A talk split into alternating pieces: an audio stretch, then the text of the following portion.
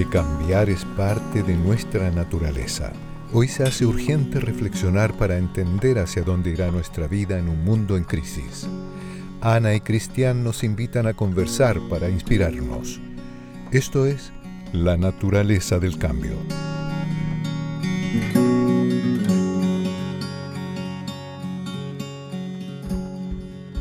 ¿Te has sentido alguna vez como que no perteneces al lugar donde estás? Sí, yo creo que muchas veces. Pensándolo rápidamente, yo creo que durante el tiempo que viví en Santiago, yo llegué a vivir a, la capital, como decimos los chilenos, en, a fines de los, de los 90 más o menos, desde acá del sur, llegué a vivir allá. Y la verdad es que las costumbres eran totalmente distintas, el ritmo acelerado de la vida, no me pareció eh, gente particularmente hostil los santellinos, pero sí con un ritmo mucho más acelerado y eso me hizo no sentirme cómodo 100%. Yo creo que en tu caso eh, también viviste algo parecido, ¿no? Mientras viviste en Inglaterra. Sí, pero, mm, pero fue distinto, fue como una evolución, porque me acuerdo que cuando llegué a vivir a Londres eh, estaba fascinada, me parecía que era todo increíble, que era un, muy buen cambio, algo que andaba buscando hace mucho tiempo. De alguna manera mi familia siempre ha sido como de movimientos migrantes. Eh, tanto la familia que se vino a Chile cuando, no sé, estamos hablando siglo XIX, fines del siglo XIX, desde Alemania, la primera ola, después la segunda ola como mediados del siglo XX, y por otro lado, por el lado de mis papás, como de la parte más de Europa del Este. Entonces, hay en el ADN de, mi familia un tema como de moverse, de explorar, de migrar por otro lado, después mis papás vivieron mucho tiempo en Europa, entonces yo siempre crecí con eso. Entonces cuando yo me fui a Inglaterra era como algo que tenía que hacer, que quería hacer y que era parte como de, la experiencia familiar, un poco por ponerlo. Pero me empezó a pasar después que con los años, yo estuve seis años en Londres, ya con el tiempo me empecé a sentir un poco como desgastada, que en el fondo ya no era mi lugar, pero tampoco lo que me pasó después cuando volví a Chile, que tampoco acá era 100% mi lugar. Entonces se me produce algo que es súper extraño, que a veces puede ser como una especie de sensación de falta de identidad, de falta de arraigo, soy un poquito de allá, soy un poquito de acá, soy un poquito también de los otros países en los que he estado y los que he recorrido.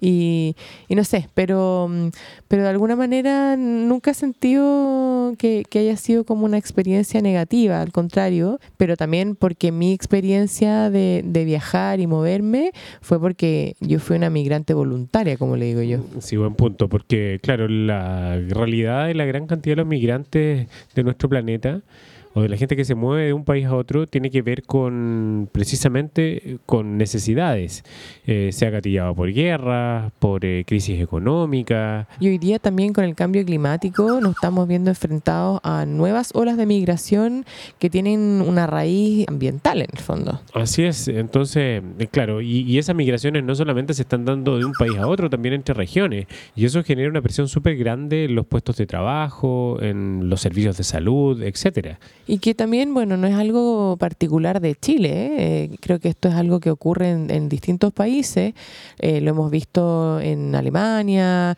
en Grecia hoy día, en los últimos años también en Italia, recibiendo las olas migratorias de África o del Medio Oriente. Y también yo me acuerdo cuando vivía en Inglaterra, era un tema súper patente. Inglaterra es un país que se ha forjado en base a los migrantes, o sea, que es el resultado también de todo el tema del colonialismo inglés y el colonialismo europeo, parte de como el payback un poco de, de esos procesos históricos ha sido hoy día aceptar de que las, las personas de esas colonias pueden, o de esas ex colonias en el fondo, pueden ir a buscar una mejor vida a Europa. Pero eso también me acuerdo que siempre generaba muchos conflictos porque los ingleses mismos se quejaban de que no tenían trabajo, o de que en el fondo venían estos migrantes a ocupar los puestos laborales, a, como sobrecargar el sistema de salud, como tú dices Entonces es una problemática que es transversal a cualquier país que recibe inmigración. Y por eso también que nos parece tan urgente tratar este tema en la naturaleza del cambio, porque claro, es, un tema que nos afecta de alguna manera a todos.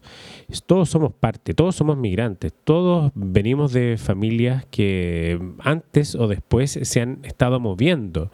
Pero hoy en día es súper necesario reflexionar al respecto, porque el entender la migración y entender el movimiento de personas que llegan a vivir al lugar donde nosotros estamos y que muchas veces creemos como propio, también también genera una urgencia por aceptarnos, porque la migración tiene que ver también con los derechos humanos, los derechos que todos tenemos a sentirnos aceptados, a, sentirnos parte de un territorio, a sentirnos tratados con dignidad. Y a buscar mejores condiciones de vida. Si eso finalmente, como cuando hablamos de esta migración voluntaria o involuntaria, claro, uno hay personas que migran porque quieren buscar experiencias nuevas, como en mi caso, por ejemplo, de, vivir en otro país, de, enriquecerme culturalmente. estudiar. Pero hay gente que no tiene esa alternativa, ¿no? Y que hay gente que, que no le queda otra opción que salir de su país y buscar suerte en otro lugar. Y, eso también es un derecho humano básico, en el fondo poder buscar mejores oportunidades para subsistir y sobrevivir y, darle, no sé, un techo más seguro a tus hijos, darle como una alimentación, no sé. Hay tantas cosas que se nos olvidan también, pero creo que hoy día las migraciones también ofrecen oportunidades, como decías tú, oportunidades de reconocernos, de, de, volver a conectar con el otro y, y también el aporte que las distintas culturas que se mueven traen a los distintos países. Creo que es importante no olvidarnos de que cualquier persona que venga, independiente del país, tiene una historia, tiene experiencias, tiene aprendizaje y tiene en el fondo distintas formas de ver la vida que pueden complementar la nuestra.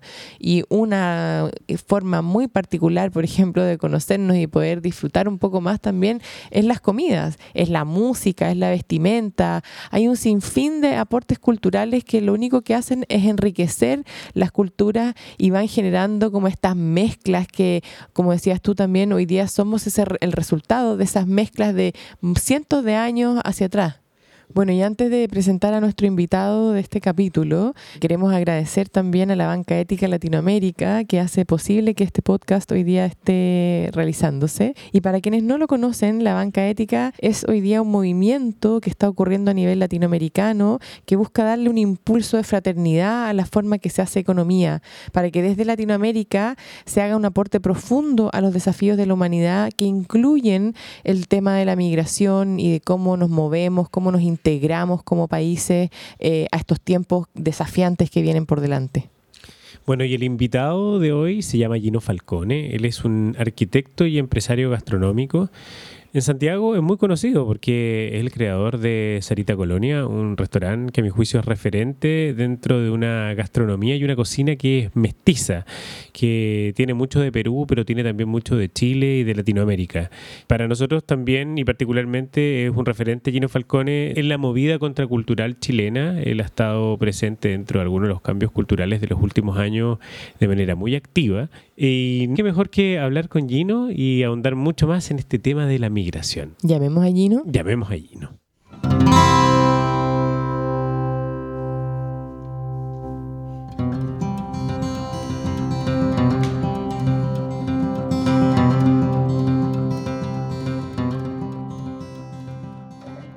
Hola Gino, ¿cómo estás? ¿Qué tal? ¿Cómo estás tú? Gusto saludarte tanto tiempo, Gino. Gracias por la invitación. Gracias a ti por ser parte. ¿Cómo está el sur? Bien, muy rico, con, con mucho, mucha luz, eh, un poquito más de temperatura, una primavera muy florida, está todo muy, muy lindo. Sí, Santiago también está lindo y caluroso. Extrañando esas terrazas del Cerita Colonia, esa terraza maravillosa y arriba esa comida exquisita también. Pero te tenemos a ti aquí para conversar de esto y mucho más. Así es, bueno, la terraza del Sarita, nosotros seguimos eh, haciendo el delivery con la cocina esa deliciosa que ustedes conocen, pero la terraza está ahora cerrada y está preparándose para abrir, yo creo que la segunda o la tercera semana de octubre. Oye, ahí, bueno, también para la gente que nos escucha, quizás estén preguntando un poco cuál es esta relación de hablar de restaurantes en un capítulo donde la temática que nos convoca es la migración. Y obvio que tiene que ver porque, por un lado, hoy día en particular, eh, mucha de la fuerza laboral de los restaurantes son personas que son inmigrantes, que vienen de otros países a buscar un mejor pasar a Chile Chile eh, y también eh, mucho, mucha de la cultura chilena gastronómica también se basa en estas como mezclas que se van generando con la gastronomía.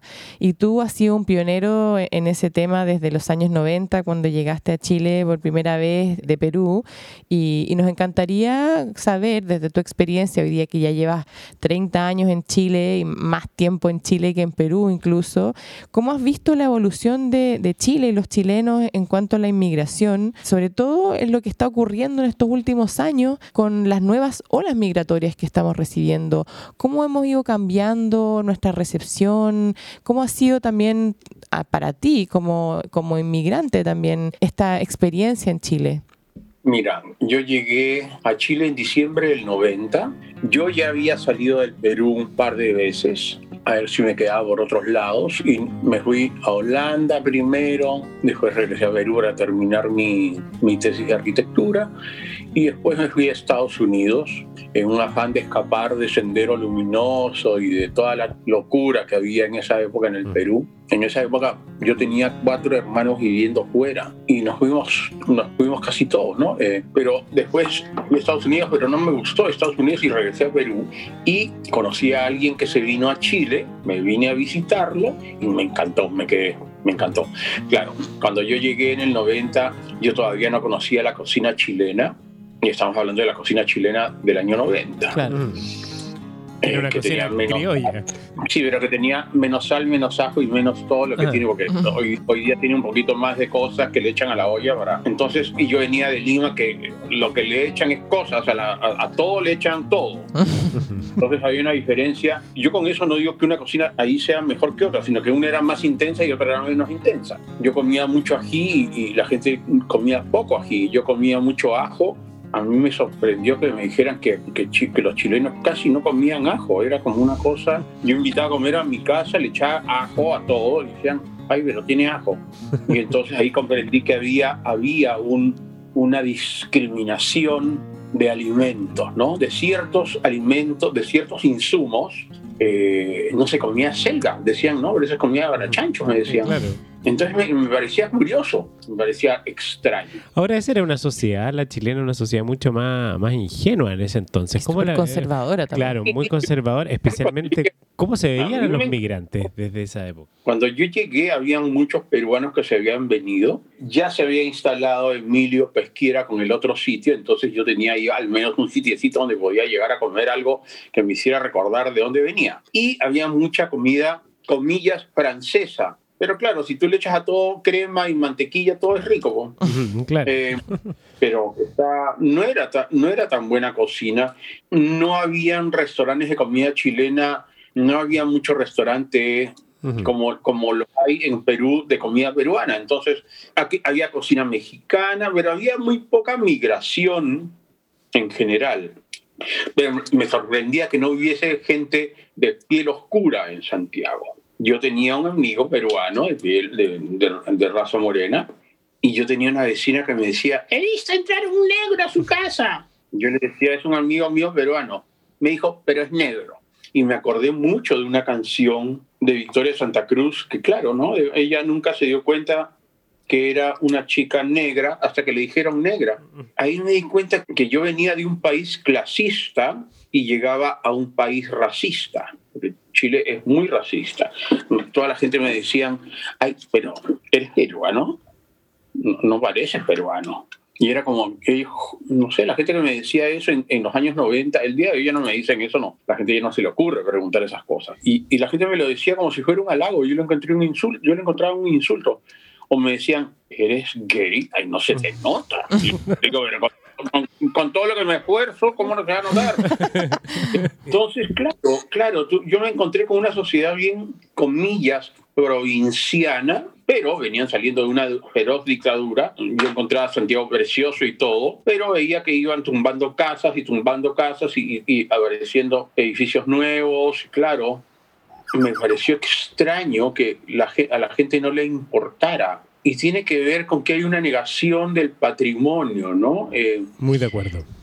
Y yo como migrante y como hijo de migrantes, de hijo de italianos y madre, hija de franceses, que también migraron a Perú, yo, yo no, no, no entendía por qué no se valoraba lo local. Y en, esa, en, en ese darme cuenta comenzaron a pasar los años y con un amigo decidimos abrir un restaurante de cocina peruana en Puerto Perú en el año 98.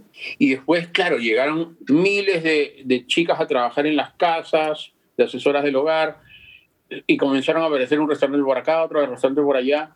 Entonces esta migración peruana a Chile comenzó a cambiar un poco los paladares. Mm. El día de hoy el chileno come ajo, come ají, come todo. Y yo creo que esa no valoración del patrimonio local le abrió las puertas de lado a lado a las cocinas migrantes a todas las, a, todas las cocinas que, que, llegaron a Chile durante todos estos años, sobre todo en los últimos 15 años, un poquito más quizás. Y la cocina peruana el día de hoy es, o sea, hay más restaurantes de cocina peruana que, que cocina chilena y cocina china juntos. Mm. Y, ahí hoy día, ¿cómo el, tema de la cocina también está abriendo puertas eh, a, conocer otro tipo de culturas? Hoy día también hay temas, mucha cocina venezolana, mucha cocina colombiana. Y lo interesante que empieza a pasar es como cuando se empiezan a mezclar esos sabores, que es un poco también lo que tú has hecho en, Sarita Colonia con este tema como de la cocina travesti, que, que fusiona sabores y empezamos como a meternos un poco en, en esta lógica del mestizaje, ¿no? Y, también hoy día, ¿qué, es ser mestizo hoy día en, Chile o en América Latina comparado con lo que era, no sé, pues ser mestizo en la colonia, en el fondo, que era, había una definición muy, muy específica. Eh, hoy día hay como una mezcla de muchas culturas, muchos sabores que van generando algo nuevo también. Y te lo pregunto, perdón, eh, Gino, también te lo preguntamos porque creo que o sentimos de alguna manera que el mestizaje es lo que está definiendo también nuestra, nuestra identidad. Una identidad que es bien ambigua, la chilena, digamos, como que siempre andamos buscando referentes afuera, en vez de tratar de crear nuestra propia identidad, una identidad de la cual sentirnos absolutamente orgullosos y que eso es una identidad que se crea en función de esta unión de distintas etnias, eh, nacionalidades, culturas que, somos y que es un mestizaje profundo. Mira, el, el mestizaje ha existido siempre, quizás con mayor intensidad en Chile en los últimos años por las migraciones que han venido. En Perú el mestizaje se dio en el siglo XX, en el XXI no. Nuestras grandes migraciones empezaron a finales del siglo XIX. En Chile también hubo mucha migración en el siglo XX de gente de Alemania, de Europa, o italianos, algunos franceses, alemanes, algo de gringos, pero no hay tanto asiático. Hasta el año 95 no le dan residencia definitiva a una persona de raza negra y eso yo lo encontraba, no lo entendía. De verdad, a mí cuando me dijeron este amigo peruano que vivía acá me dice, no, yo tengo visa temporal. Le digo, pero ¿por qué no saca la definitiva si ya tienes como cinco años? No, me dice, porque por, por mi raza. Y yo, quiero por tu raza? No, sí me dice, no le dan, no le dan visa a gente de Colombia. Y, y, fue rarísimo. Y en el 95, él me dice, mira, Gino, ya, ahora sí puedo. Y al, al, mismo tiempo que me pareció rarísimo, ahí dije, bueno, es por eso que no hay, no hay gente de piel más oscura en Chile, porque no, está, no, no, era legal. Entonces me di cuenta que, que Chile es muy racista y sigue siéndolo, ¿no? Sigue siéndolo y se ve, se ven todo, se ven casi todo. Tú ves que hay sectores de la población que se tiñen de rubio por querer no parecer moreno, que es distinto a porque me quede mejor el pelo rubio. Y eso me da un poquito de pena, porque yo digo finalmente, no están orgullosos de ser chilenos y disfrazan los discursos con otras cosas, pero al final yo, yo, creo que un país que no reconoce su pasado no tiene futuro. Y sí creo que hay una gran oportunidad hoy día con toda la migración que ha llegado, en que se haya un mestizaje, en que abra cabezas, en que se derrumben barreras de prejuicios. Oye, Gino, ¿y ¿Qué, ha sido para ti como quizás el mayor aprendizaje en estos años en Chile como, como inmigrante? Entendiendo además que, que, tu migración probablemente fue voluntaria, en el fondo hubo un proceso de búsqueda de oportunidades, comparado a lo que muchas veces ocurre con personas, que también lo hablábamos en la introducción del capítulo, como migraciones forzadas, ¿no? Como ya sea por cambio climático ahora o antes también por temas de, de pobreza o situaciones de guerra, que obviamente que marca o millones de cosas, o religión o bla. Que obviamente que marca la experiencia también de, de como la vida que uno construye en otro lado. Cuando, cuando, hay una migración voluntaria o un viaje o una búsqueda de oportunidades también es distinto, pero igual obviamente que hay aprendizaje, sobre todo cuando los países, eh, cada país es complejo cuando uno se va a instalar como nuevo. Entonces, ¿qué ha sido para ti como lo más relevante en términos como de aprendizaje en estos 30 años acá en Chile? como les dije en una conversación previa, que yo estoy agradecido de Chile. Yo estoy agradecido de las oportunidades que me ha dado. Ahora, las, las oportunidades que me ha dado, pero yo también me las he buscado. No sé, yo creo que cuando tú tienes ganas de trabajar, el chileno valora eso. Cuando tú vienes con ideas nuevas, el chileno valora eso. El chileno está abierto a cosas nuevas. Yo creo que su reticencia tiene que ver con cosas políticas, raciales quizás, ya no sexuales. Cuando yo llegué, ser marica era una novedad. El día de hoy levantas una piedra y salen no una, sino cinco maricas. Entonces, ya no somos una novedad, qué pena. Nada, yo agradezco que, que, las generaciones nuevas le hayan abierto la puerta a toda la diversidad que tú ves el día de hoy en la calle, ¿no? lo que yo te decía, claro, los gays tuvimos un largo camino para ser aceptados y detrás de nosotros venían los trans y, mm. todos los, que están en fila. Y yo veo el día de hoy, por ejemplo, que los trans han avanzado mucho más rápido. ¿Y a qué se debe? Son, aquel chileno, las generaciones nuevas tienen la cabeza más abierta. La gente está preocupada de otras cosas. Mm. ¿Qué es lo que a nosotros como seres humanos a veces no, nos impide avanzar, según tú, en esa, en esa perspectiva? Porque una de las cosas que nosotros siempre hemos... Claro, prejuicios. Acá, acá sí, en Chile siguen, como te decía hace un rato, ¿no? Eh, si no eres de derecha, eres de Si no eres facho, eres zurdo. Si no eres de izquierda, eres de derecha. Porque no, de centro no, no, no, eso no existe. Si, si tú eres creyente, ah, eres facho. Si eres ateo, puede ser que seas zurdo. Ah, él, es zurdo. Entonces. Ya, pero eso es por inseguridad también, ¿no? Etiquetas, esas etiquetas. Lo único que no me gusta de Chile es esa cantidad de etiquetas que todavía tenemos en, el en nuestra manera de expresarnos del otro, ¿no? Yo creo que ya no estamos con etiquetas. Yo creo que estamos el día de hoy, después del 18 de octubre y después del COVID, estamos para trabajar y sacar adelante el país. Y a nivel eh, latinoamericano, tú que has viajado y has podido estar también como conociendo culturas latinoamericanas, ¿cómo, cómo ves este tema como de la integración de, de, las distintas culturas dentro de un mismo continente que también tiene mucho de como raíces similares, pero al mismo tiempo súper diversas? Y, y, y, agrego algo también a eso. Lo que pasa es que uno de los objetivos también siempre del podcast ha sido eh, generar un espacio de reflexión frente a la construcción de una sociedad que nosotros hemos llamado 2.0, porque a partir de el estallido social en Chile y después ahora con el COVID, que ya no solo fue en Chile, sino que es global, nosotros, claro, es difícil concebir la sociedad que se viene de aquí para futuro como la que conocimos hace un año o quizás algunos meses.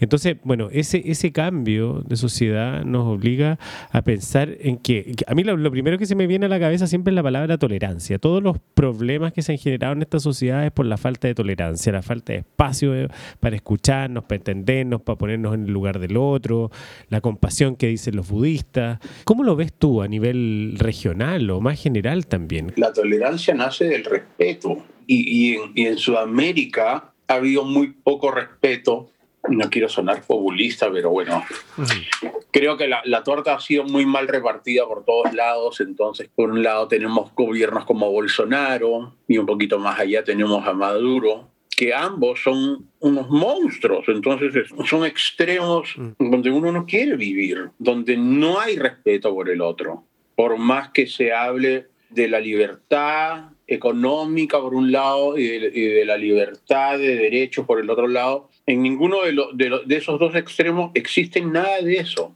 Y yo creo que las generaciones nuevas nos van a enseñar un montón de cosas que los grandes todavía no vemos, porque hay gente que no quiere que las cosas cambien y mucha gente que tiene el poder económico no quieren que las cosas cambien. A mí me da mucha pena porque yo veo que entre las extremas izquierdas y derechas han hecho leña a Sudamérica. Gino, ¿y cómo crees tú que se puede lograr esa, esa unión?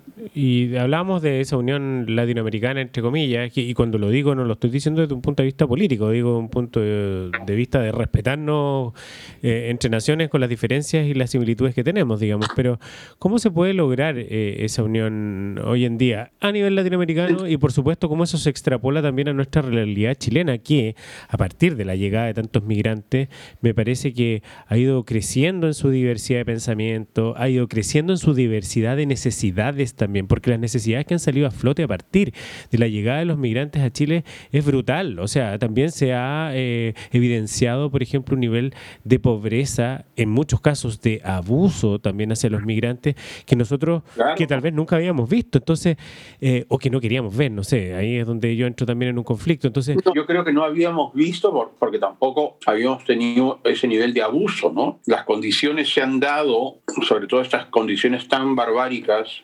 el día de hoy tú ves gente viviendo en la calle y eso no tiene que ver con el gobierno de Piñera o el gobierno de nada, eso viene desde antes. Entonces, este, yo acá no estoy defendiendo a Piñera porque yo encuentro que es el peor presidente que ha podido tener Chile en los últimos mil años. Pero yo no veía esa cantidad de gente viviendo en carpas. Mm. Como yo vivo en Providencia, me tengo que ir al Sarita hace dos o tres meses atrás cuando me tenía que ir para allá porque sonaba la alarma, porque bla, bla, bla, porque había que ir a darse una vuelta por el local. Yo me encontraba con una cantidad de migrantes en Andrés Bello acampando o haciendo guardia afuera de la embajada de Bolivia y no era poca gente. Entonces, si el, si el gobierno abre las puertas para que la gente entre, yo creo que hay que pensar bien qué va a pasar con esa gente que entra. ¿Cómo nos hacemos cargo también? Porque a eso me refiero. Si van a tener techo, si van a tener salud, si van a tener alimentación, si van a tener trabajo, porque si no va a empezar un poco más de delincuencia y después le vamos a echar la culpa a los migrantes. Que es algo que también hoy día ocurre. O sea, hoy día también hay, hay una, quizá dentro de una facción de la población chilena y probablemente en, en cualquier país donde ocurran olas migratorias y, se generen estos, estos como desequilibrios, eh, y, no, no, digo desequilibrios como una cosa peyorativa, sino que en el fondo lo que estamos hablando, entra más gente eh, y la ley de la oferta y la demanda, en el fondo hay menos trabajo, cambian las formas de relacionarse, etcétera, y obviamente que se generan crisis, delincuencia y todo, y lo primero, el, primer chivo expiatorio que se le mira a los migrantes, pero, pero también ahí como creo que hay, hay una responsabilidad de hacernos cargos todos más allá del gobierno, sino que también como, como ciudadanos de a pie en el fondo, como de, cuestionar eso, de, de alguna manera los que hemos, yo también fui migrante durante muchos años en Inglaterra, obviamente una situación distinta, porque también fue una migración voluntaria, pero también en el fondo cuando uno ha estado en el otro lado, es importante como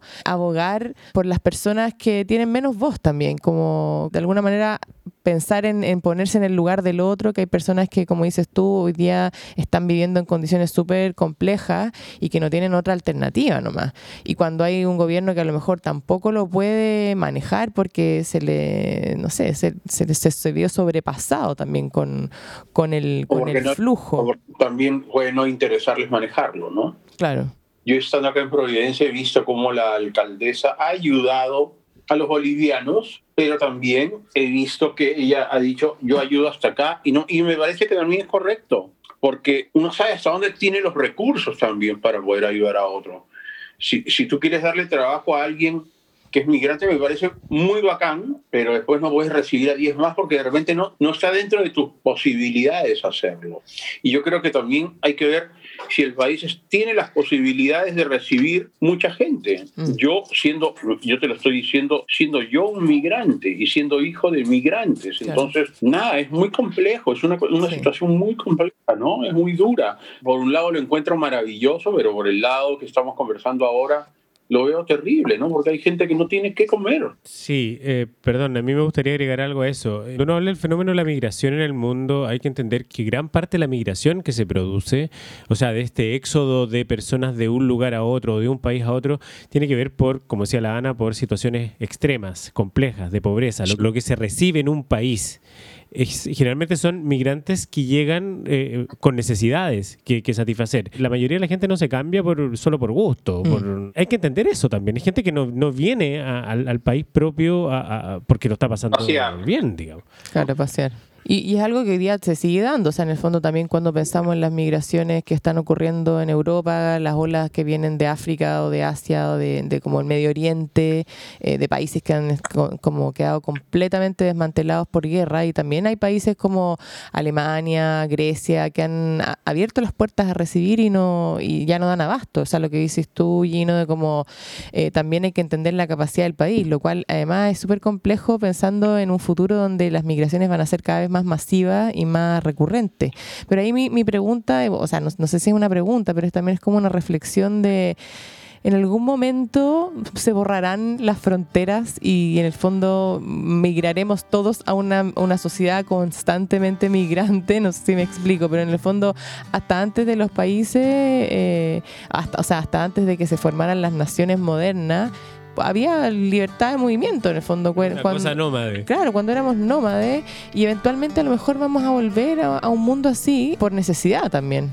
Yo creo que antes de eso, antes que desaparezcan las fronteras, vamos a terminar en Marte. o sea, yo creo, yo no veo que, yo no creo que desaparezcan las fronteras. Hay demasiado interés, a no ser que cambie completamente todo. Tendría que cambiar todo, tendría que cambiar la estructura económica mundial. No, me parecería extraño ver una Sudamérica sin fronteras. Mm. Aunque haya sido el sueño bolivariano. Sí, pero más que, más que sueños bolivarianos hemos visto pesadillas bolivarianas. Eh, y eso es una realidad. Claro, me encantaría poder ir de un lado para otro, pero ¿cómo, se gobierna eso, no? Muy buen punto, muy buen punto. Ana y Cristian, ustedes están al, fin al, sur de Chile y yo creo que después de esta pandemia mucha gente se va a ir a vivir por allá. Sí, lo hemos notado ya y, de hecho en, nuestro capítulo anterior hablábamos precisamente de eso, desde como la presión que están ejerciendo o, que se ve que ya va a empezar a ocurrir con las ciudades del sur, con la ruralidad del sur, con estas olas migratorias que son las mismas personas dentro de Chile, que también eso es algo que no se nos puede olvidar. Hoy día, siempre que hablamos de migrantes, pensamos que son personas que vienen de otros países, pero también dentro de, la, de los propios, de nuestro propio territorio hay migración. Y como dices tú... la gente de la generación de ustedes está, migrando al sur. Sí. El año pasado que estuve en Puerto Varas, porque he estado yendo casi todos los años y ahora me, me toca ir nuevamente por un tema de trabajo. Y claro, yo hablaba con unos chicos que han abierto varios restaurantes y ellos me decían, no, mi primo también se vino y ahora está con una lechería y está el otro tal y no sé cuánto. Y de repente se juntaron todos en un local ahí en, en Puerto Varas y era toda gente entre 30 y 40 años. Todos con guaguas chicas, criando, criando niños y fascinados con el sur. Sí, creo que también es una generación mucho más desprejuiciada en ese sentido, que tiene, que quizás lo mismo que hablabas tú, como el, el tema de, de aceptación y como ya no cuestionarse a lo mejor cosas tan superficiales y a lo mejor migrando quizás hacia lo más esencial, también los ha hecho que de alguna manera hoy en día se atrevan a, asumir más riesgos, más cambios. Eh. yo creo que al final todos somos migrantes en la vida, porque vivimos un proceso de constante cambio, todos estamos cambiando. Eh, puede resultar muy poético, pero, es así, o sea, nosotros no somos los mismos que éramos hace un año atrás, nosotros cambiamos celularmente, cambiamos biológicamente minuto a minuto, entonces estamos cambiando, migrando, de repente pensar de que siempre vamos a estar en el mismo lugar, establecidos, haciendo exactamente lo mismo, queriendo lo mismo. Yo creo que eso también es limitarnos. Yo creo que también de alguna forma lo que nos ha enseñado históricamente la migración es que nosotros nos movemos, porque en definitiva el agua que no se mueve se estanca y bueno, por razones buenas, razones malas, por obligación o no, estamos obligados siempre a movernos, a cambiar. Y eso es también lo que a mí me ha enseñado mucho este tema de la migración.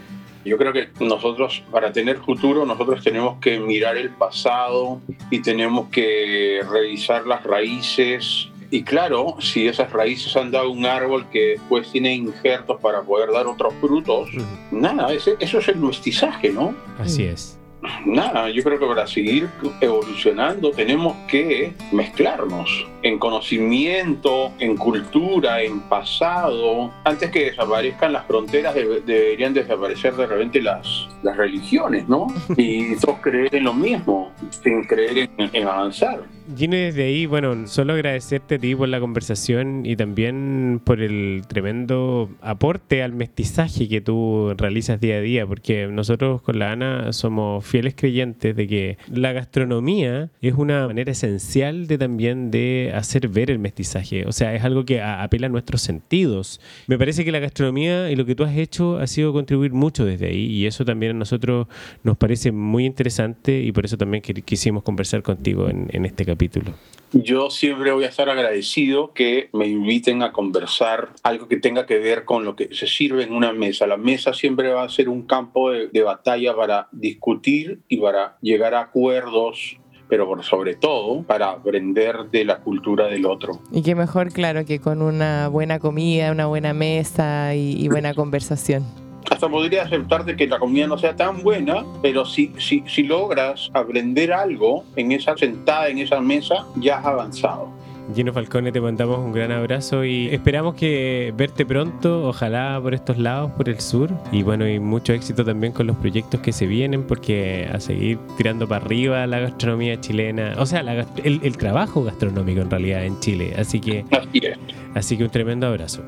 Muchas gracias, Ana y Cristian. Que estés muy bien, Gino. Chao. Chao. Chao.